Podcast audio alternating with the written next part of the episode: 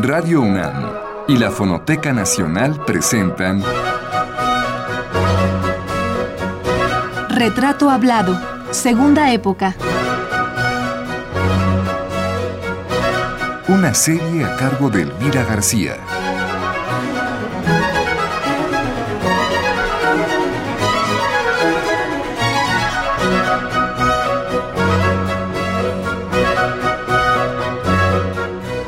Manuel Esperón, primera parte.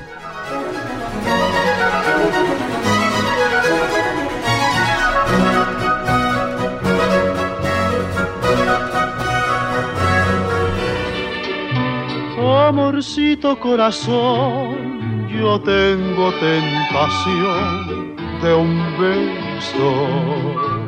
¿Quién no ha escuchado la canción Amorcito Corazón sin dejar de asociarla en primera instancia a Pedro Infante y en segundo término a su autor, el mexicano Manuel Esperón, compositor de música de la época de oro del cine mexicano?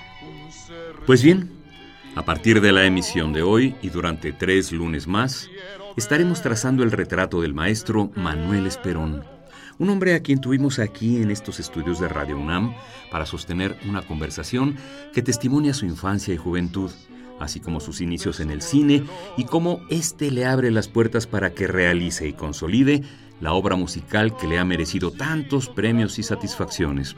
Pues la suya es una música popular que permanece indeleble en los recuerdos de todos los mexicanos que hemos visto y disfrutado el cine mexicano de los años 40 y 50 los años nos podrán pesar.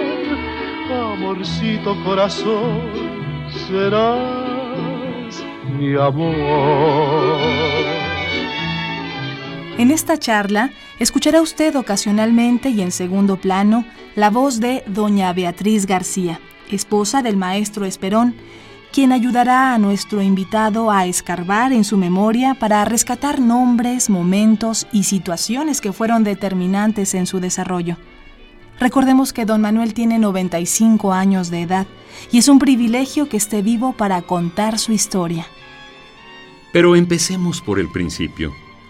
Cuando en la calle de la Estrella número 3 de la colonia Guerrero, en el Distrito Federal, nace Manuel Esperón hijo de don Manuel Esperón Alcalá, oaxaqueño de origen, y quien fuera nieto de Macedonio Alcalá, el autor de esa triste canción Dios nunca muere, que, según cuenta la leyenda, don Macedonio escribió cuando se encontraba ya en su lecho de muerte. Pues son los genes de artista que Manuel Esperón trae en su sangre y lo habrían de llevar a la vuelta de unos lustros a cosechar reconocimientos. Pero allá por el año de 1911, fecha de nacimiento de Manuel, sus padres no podían adivinar hacia dónde habría de conducirlo la vida.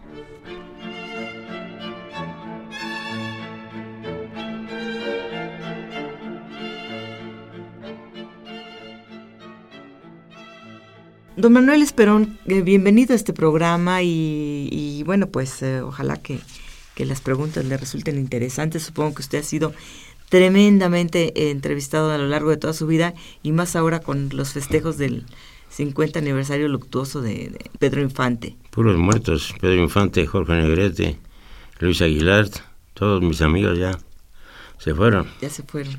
Qué mal, ¿eh? Pero queda usted para dar testimonio de todo eso que usted vio con, y vivió pues con ellos, ¿no? Claro que sí. Bueno, pues vamos a empezar por el principio de su vida, que es una larga vida de 95 años. ¿Cómo? A ver, usted nace un 3 de agosto de 1911. Así está. 3 de agosto de 1911. En la calle de la Estrella número 3, en la colonia Guerrero. ¿Cómo era su casa y qué recuerdo es el que tiene más presente? De aquella casa no, porque era yo pues, recién nacido. ¿No, viví, y ¿no vivió usted mucho tiempo ahí? No. Nació y se fueron. No, salimos pronto, por lo que yo recuerdo, salimos más o menos pronto de allí. Nos, ese, esa casa estaba muy a la, salida de la avenida, la avenida Guerrero, lo que se llamaba antes las, las trancas de Guerrero, o sea, el arrabal de Guerrero. El barrio fuerte también, ¿no? Bravo, cercano al, a Tepito. Así, ah, por ahí. Y bueno, entonces después de... ¿qué, ¿qué, es lo que... ¿Cuál casa recuerda usted entonces? ¿Dónde vive usted su infancia? ¿Su infancia dónde, dónde transcurre? ¿En qué colonia? ¿En qué lugar? Bueno, fue en la, colonia de Guerrero, viví muchos años, en mis primeros años yo me acuerdo que era pura colonia de Guerrero y Santa María. Ajá. Porque trabajaba, nos, nos llevábamos a, de la casa de, de, de Guerrero al centro, atravesando la, la, Alameda en sentido diagonal para llegar a la calle de Dolores, que ya estaba del otro lado de la, de la Alameda. ¿Y recuerda usted a sus amigos de infancia, a sus eh, compañeros de escuela? ¿Qué es lo que recuerda de todo ese ambiente? Que cada vez que se pone usted a pensar en su infancia, ¿qué recuerda entonces? En, ¿Recuerda usted los paseos de su mamá al centro? Sí, como nosotros vivíamos en un mi padre tenía un taller mecánico en la calle de Victoria, 36. Allí arreglaban carros y formaban este, flotillas de, los que fueron taxímetros entonces, los primeros. Y de ahí salíamos para la, para la atravesando la calle de, transitando por la calle Dolores a la Alameda, ya, caminar en la Alameda y es cosas caminar, caminaba yo mucho, me acuerdo que mi, mi madre y mi padre que les encantaba caminar a pie. Y a mí pues no, no me daba mucho. No le gustaba. Había coches en casa porque lo que pasaba es que mi padre tenía una fábrica de coches, una armadora de automóviles, este, de una marca especial francesa. Y este, y era un taller enorme, era un taller que daba de la calle Victoria hasta el ayuntamiento, o sea, una calle completa, ese era el taller de mi padre. Ahí se armaban los coches y de ahí salían para, el tránsito.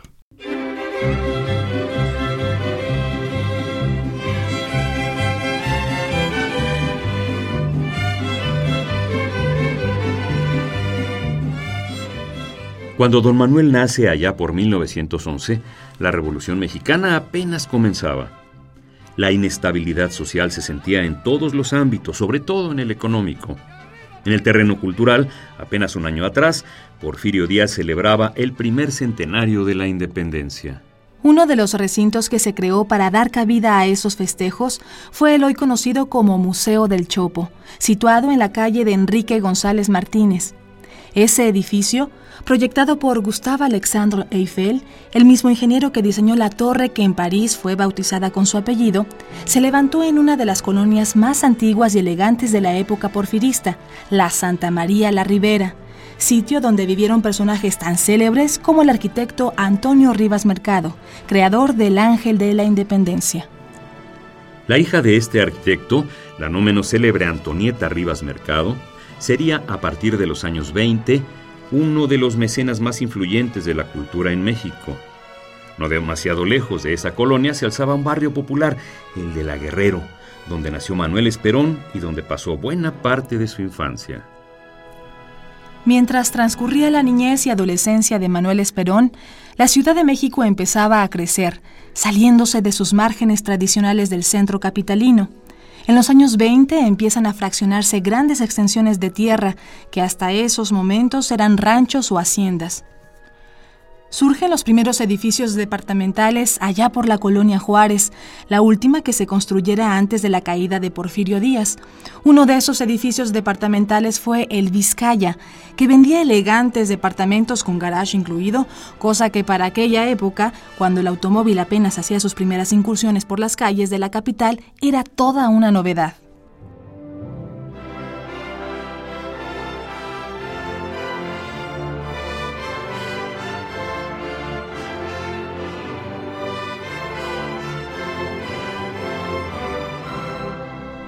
En el terreno musical, ya para los años 20, el compositor Manuel M. Ponce había compuesto su popular canción Estrellita. De regreso en México, luego de una larga estancia en París, el maestro Ponce fungió como director de la Orquesta Sinfónica de México del año 1918 a 1920.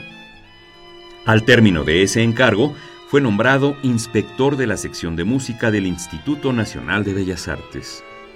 Ponce ha sido considerado el padre del nacionalismo musical, pues supo rescatar la música popular de nuestro país y unirla con las tendencias de la música clásica de su época. ¿Qué duda cabe que la obra que compuso don Manuel M. Ponce era una de las que se escuchaban en casa de Manuel Esperón, tocada por su madre en aquel célebre piano donde el propio Esperón aprendió sus primeras lecciones? En esa su casa de infancia y adolescencia, Manuel Esperón también escucharía piezas de sus parientes, de su bisabuelo Macedonio Alcalá y de su primo Tatanacho.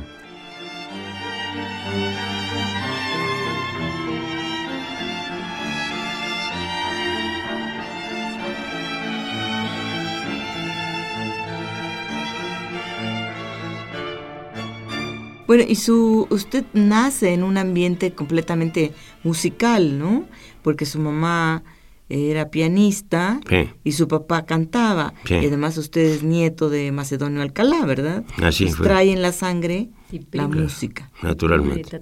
Y primo de Tatanacho, para rematar. Ah, Por sí. si algo hacía falta. Claro. Entonces, a ver, desde niño em, me imagino que había música en casa. ¿Usted qué, qué recuerda? ¿Tocaba el piano? Me- bueno, mi padre tenía una bastante aceptable voz de tenor. Mi padre era una pianista, mi madre era una pianista de concierto, o sea, pianista en serio. Con ella aprendí a tocar los primeros pasos en el piano. Y siempre había música en casa. Los sábados, domingos había reunión, casi siempre, casi cotidianamente, con los grandes amigos, el doctor Malda, el doctor, no me acuerdo, el doctor Malda era un, un afamadísimo doctor que hizo muchas obras de caridad en, en México en esas épocas. Fue director de salubridad, después doctor Gabriel Malda. Y su, y su papá y su mamá cantaban y tocaban a la vez. Así era la cosa, sí. Mi padre tenía bastante buena voz de tenor y mi mamá era una magnífica pianista de concierto. De ahí aprendí yo los primeros pasos de música y de piano con mi madre. Su mamá le, le enseña desde muy, muy chiquito a usted. Sí, así fue. ¿Y era así como de oído o cómo era? Con, era con Lo primero de oído y después ya por nota. Lo primero de oído para ubicar las, las, Las teclas y todo eso y luego ya empezar a, a, a leer lo que me, me, me- me escribían. Y después yo ya me dediqué en serio a la música ya, ya, la- ya creciendo. A la música instrumental, porque yo soy instrumental, instrumentador de orquesta sinfónica y de, de toda clase de corporaciones musicales que, que se han hecho y que, y que han perdurado. Bueno, ¿y tiene, tenía o tiene usted hermanos? ¿Cómo, ¿Qué número de hijo es usted en esa familia? ¿En dónde? En su familia, ¿qué, qué, qué, qué número de hijo le toca ser? ¿El primero, el tercero, el último, el único? El único, no, el último. Fueron mi- dos hermanas y yo. Ajá. ¿Y también ellas estudiaron música? No, ellas no. Ellas se dedicaron a sus cosas de, de tocador y de estas cosas de, de- de telas y de trapos. Ajá. Mi madre era pianista, muy buena pianista de concierto, de ahí aprendí yo a tocar el piano bien, leer música y todo. ¿Recuerda usted a su primo, Tatanacho? Sí, cómo no. Cuéntenos cómo era. Tatanacho era una persona eh, un poco extrambótica. Lo de Tata le- se lo pusieron porque le faltaban todos los dientes y nomás tenía uno en el centro. Y por eso le pusieron Tata Nacho y ahí, ahí se le quedó de Tata. Tata es una apreciación oaxaqueña para una persona mayor. Es un Tata, es un, ya es un anciano. Y así. Pero a él le faltaban los dientes sin ser un anciano. Eh, Claro, sin ser un anciano, pero, Ajá. pero por la facha y por eso ya le pusieron del Tata. Ajá. ¿Y cómo era de carácter? muy simpático, muy af- afable, muy, muy amiguito, muy tocador de piano, cantaba horrible, tiene una voz espantosa, pero él se empeñaba a cantar, a fuerza. Ajá. ¿Y, y de su bisabuelo, Macedonio Alcalá, ¿lo, tú, ¿lo conoció? No, No, ya, no- ya no lo tocó. no, ya no me tocó. Ajá.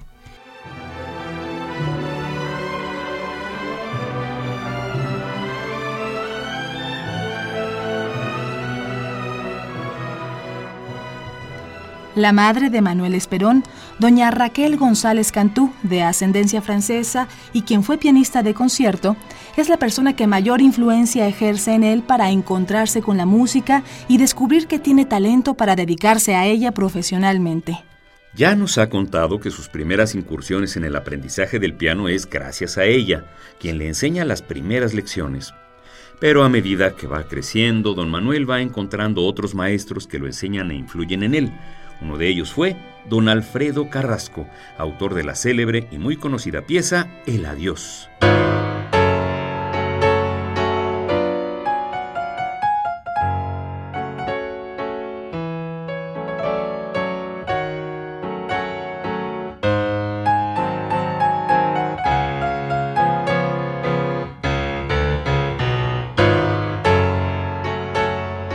Pese a que en el hogar del joven Manuel Esperón todo parecía indicar que la música era el camino que debía seguir profesionalmente, el padre de Manuel decide que no ha de ser así, que prefiere que su hijo siga sus pasos, es decir, que estudie la carrera de ingeniería. A Manuel no le queda otra que obedecer y se inscribe en la Escuela Superior de Ingeniería Mecánica y Eléctrica, dependiente del Instituto Politécnico Nacional, escuela que en ese entonces se encontraba en la calle de Allende. Pero al padre el gusto porque su hijo también sea ingeniero no ha de durarle mucho tiempo. Es más, apenas si le duró lo que se dice un suspiro, pues a los tres meses de que Manuel ingresara a estudiar esa carrera, la abandonó sin dudas ni conflictos. ¿Cómo empezó todo y las consecuencias de esa decisión? Él nos las cuenta.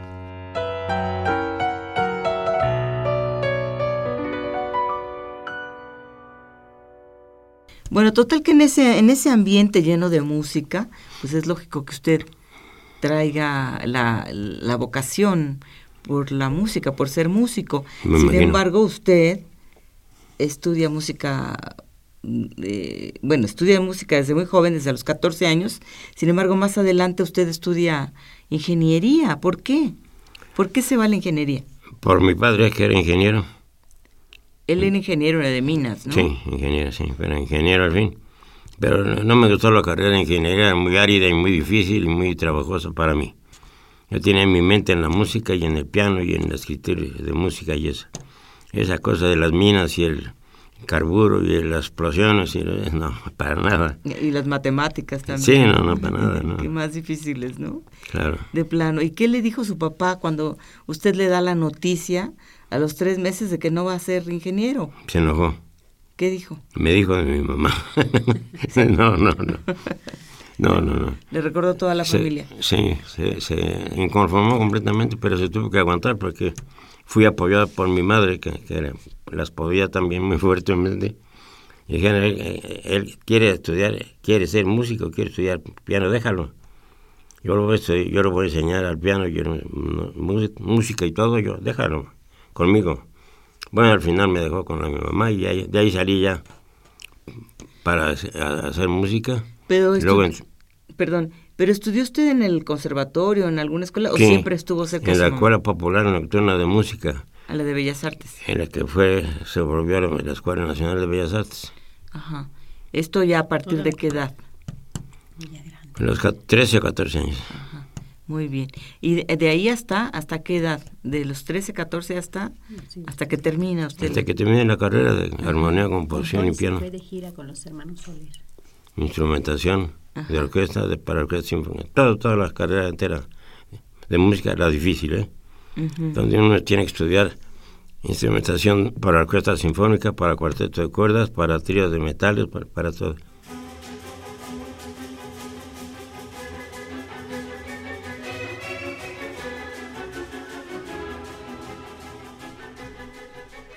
Manuel Esperón fue y sigue siendo un buen dibujante. Por eso alguna vez tanto él como su padre y su hermano mayor pensaron que podría abrazar la ingeniería, pero no fue así. Pesó más su amor por la música y su firme decisión de estudiarla profesionalmente. Ingresó a la Escuela de Música Popular, que después se convirtió en la Escuela Nacional de Bellas Artes. Años atrás, en 1913, cuando Manuel Esperón era un niño de apenas dos años y no sabía aún que la música estaba en su destino, en el Conservatorio Nacional de Música, el compositor Julián Carrillo tomó las riendas de esa institución y promovió una profunda reforma educativa que incluyó la libertad de sus alumnos para elegir a sus maestros. Pero el esfuerzo de Carrillo no duró mucho, pues renunció a la vuelta de un año a la dirección del conservatorio. La revolución hacía estragos también en el arte musical. Ya más o menos estabilizado el país, Julián Carrillo vuelve a dirigir el conservatorio de 1920 a 1923. Un trío de grandes compositores, Carlos Chávez, Silvestre Revueltas y Manuel M. Ponce, será el que continúe la tarea de Carrillo en el conservatorio hasta el año de 1933. Un año antes, don Manuel Esperón, quien había terminado sus estudios de música, se embarca en una aventura musical.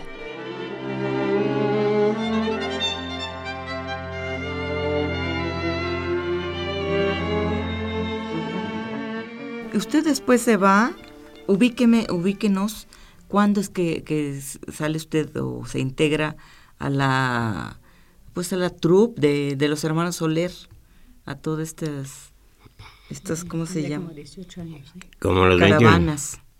21, como los 21 años más o menos, de 22. ¿Y, ¿Pero por qué? ¿Cómo es que es usted, cómo los conoce, cómo se acerca a ellos? ¿Por el estudio de música o cómo? Pues hasta, hasta ahora le puedo decir que no sé cómo fue, no tengo idea, no me acuerdo. Fue que don, don Fernando Soler, Fernando que era el, la cabeza, Ujú. era muy amigo de casa. Y entonces me habían tocado el piano y me, me habían... de- decían que era yo un, un, un genio en la música. Tocaba yo muy bien, ¿eh? bastante bien. Y de ahí la cosa empezó a tomar forma, a tomar cuerpo ya. Nos seguimos por ahí. Bueno, ¿quién le ayuda a usted para, para integrarse a la, a la caravana de los hermanos Soler? ¿Hay una persona que lo integra? Beltri, Ricardo Beltri. ¿Y qué, a ver, cuénteme, ¿qué hacía en esas, en esas caravanas? ¿De qué se trataba? ¿De actuar o de cantar? Eran ca- caravanas musicales. Ujú. Eran cantantes y piano, y pianista y, y un instrumentista nada más. ¿Y Yo usted? era el pianista. Usted era el pianista. ¿Por de dónde anduvieron? Todo centro y parte de Sudamérica. ¿Cuánto duró este Un año, Está- un poquito más de un año. hace un año? ¿Y qué, y qué recuerda de esos viajes? ¿Tiene alguna anécdota, alguna alguna historia, algún que nos contara? Pues supongo que en un año vivió muchas cosas, ¿no? Ir y venir, subir y bajar, desvelarse. No, yo tuve un problema que era que mi madre estuvo muy grave, estuvo a punto de morir. Y eso me- de, alguna manera me llegó, claro, me lo, me lo comunicaron. Pero después ya tenía la mente fija en, en mi madre, que estaba muy grave, que iba a morir y que esto y que... que ya muy, muy desconcertado, muy des- descentrado por eso. Pero por fin se alivió y salimos de la apuración.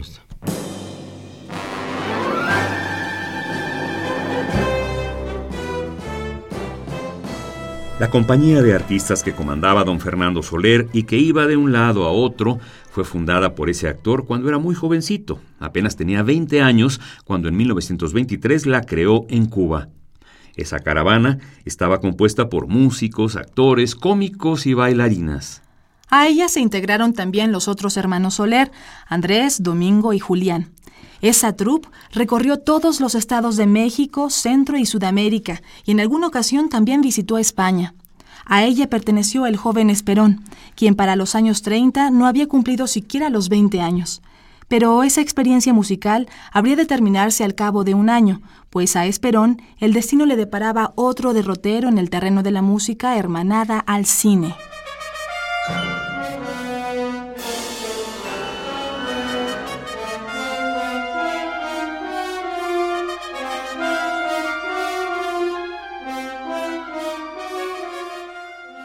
Bueno, entonces regresa usted de esas caravanas de, de un año de andar con los hermanos Soler y ¿cuándo es que toma la decisión de dedicarse eh, a hacer música para cine?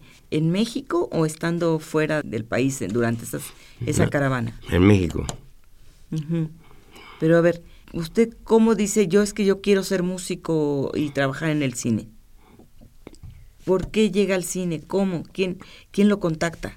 Bueno, lo primero que hacía yo en el cine era tocar el piano a la pantalla. Ah, cuando en las películas mudas. Mudas, exactamente. Yo le ponía música. Y de ahí empezó la, la afición de componer música descriptiva, música eh, tranquila, música romántica, música fuerte. De eso, de poner música con el piano a la pantalla. Ajá. Ya después me me empezó, cambió, empezó ya a entrar el sonido a la- al cine. Entonces yo entré con el sonido al cine y empecé a estudiar ya y a hacer cosas ya de, de grabación de películas. De alguna manera, no sé cómo entré, me encontré en un momento, aunque tiene ahí la música de la película La Mujer del Puerto. Pero no se acuerda usted a través de quién es- hizo usted esa eh, No, no me su puedo ingreso a, a esa película. No tengo, no me acuerdo, no me acuerdo quién. Ah, sí, por- sí, porque vi el cantante de jazz, que es la primera película con sonido. Ajá. Entonces me regresé de la gira a estudiar música. Por- para, para hacer eso había que estudiar, había que instrumentar, componer. este, eh, es decir, hacer una carrera musical Más completa. con- más completa, Ajá. con todos sus problemas instrumentales y de todo eso. Entonces regresó usted a estudiar a la Ciudad de México. Así fue. Ajá, entonces ya estando usted por terminar la carrera, eh, empieza usted a, a musicalizar eh, La Mujer del Puerto. Sí, A través de este amigo nuevamente, Ricardo Beltri, usted empieza a, en el cine formalmente. sí. ¿En, en qué año es esto que se eh, filma La Mujer del Puerto? Fue en 1933, ¿no? Ajá. 1933, sí. Una película que además fue muy exitosa con una mujer bellísima como Andrea Palma, ¿no? Sí, A ver, cuéntenos cómo era Andrea Palma. ¿Se acuerda de ella? sí. Digo, ¿quién no se acuerda de Andrea Palma, verdad? Era fea, de carita, de carita ¿Era fea? feita. ¿Y por qué se veía tan bella en pantalla? La maquillaban muy bien. Sí, claro.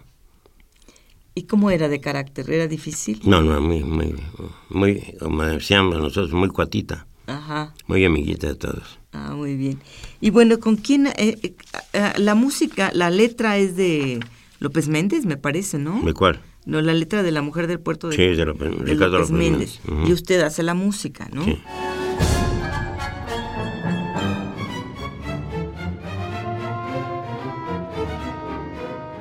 ¿Cómo supo que esa obra que había compuesto estaba bien? Que era buena obra. La música que había compuesto para la, la mujer, la- para la mujer del puerto. ¿Porque le dijeron o usted se sintió satisfecho? Yo me sentí satisfecho y me dijeron las dos cosas. Ujú. Hicieron una magnífica canción, una canción muy bella, muy, además muy importante para el clima de la película.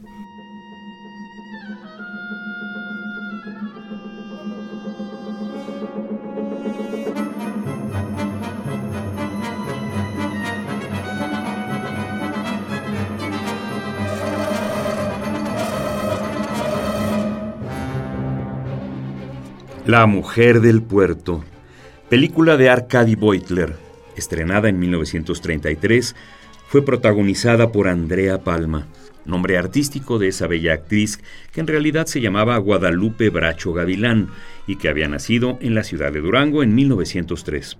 Su participación como protagonista en esa cinta fue determinante para su carrera en teatro y cine. La mujer del puerto también marcó la vida de Manuel Esperón, ese joven que en 1933 tenía apenas 22 años y empezaba ya a saborear las mieles del éxito.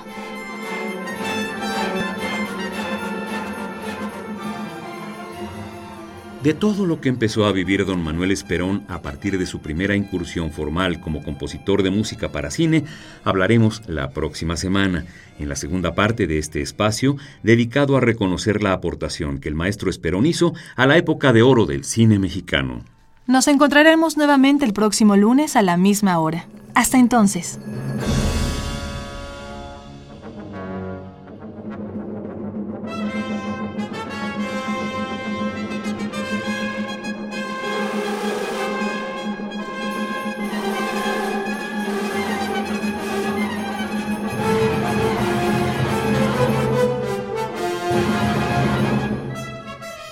Participamos en este programa en la grabación y el montaje José Manuel Luna. Producción de Liliana Reyes e Isela Villela. Voces María Sandoval y Juan Stack.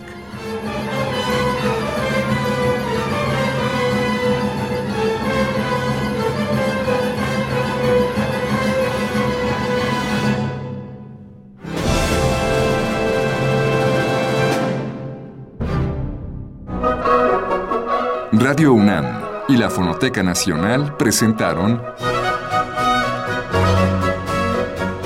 Retrato Hablado, Segunda Época. una serie a cargo de Elvira García.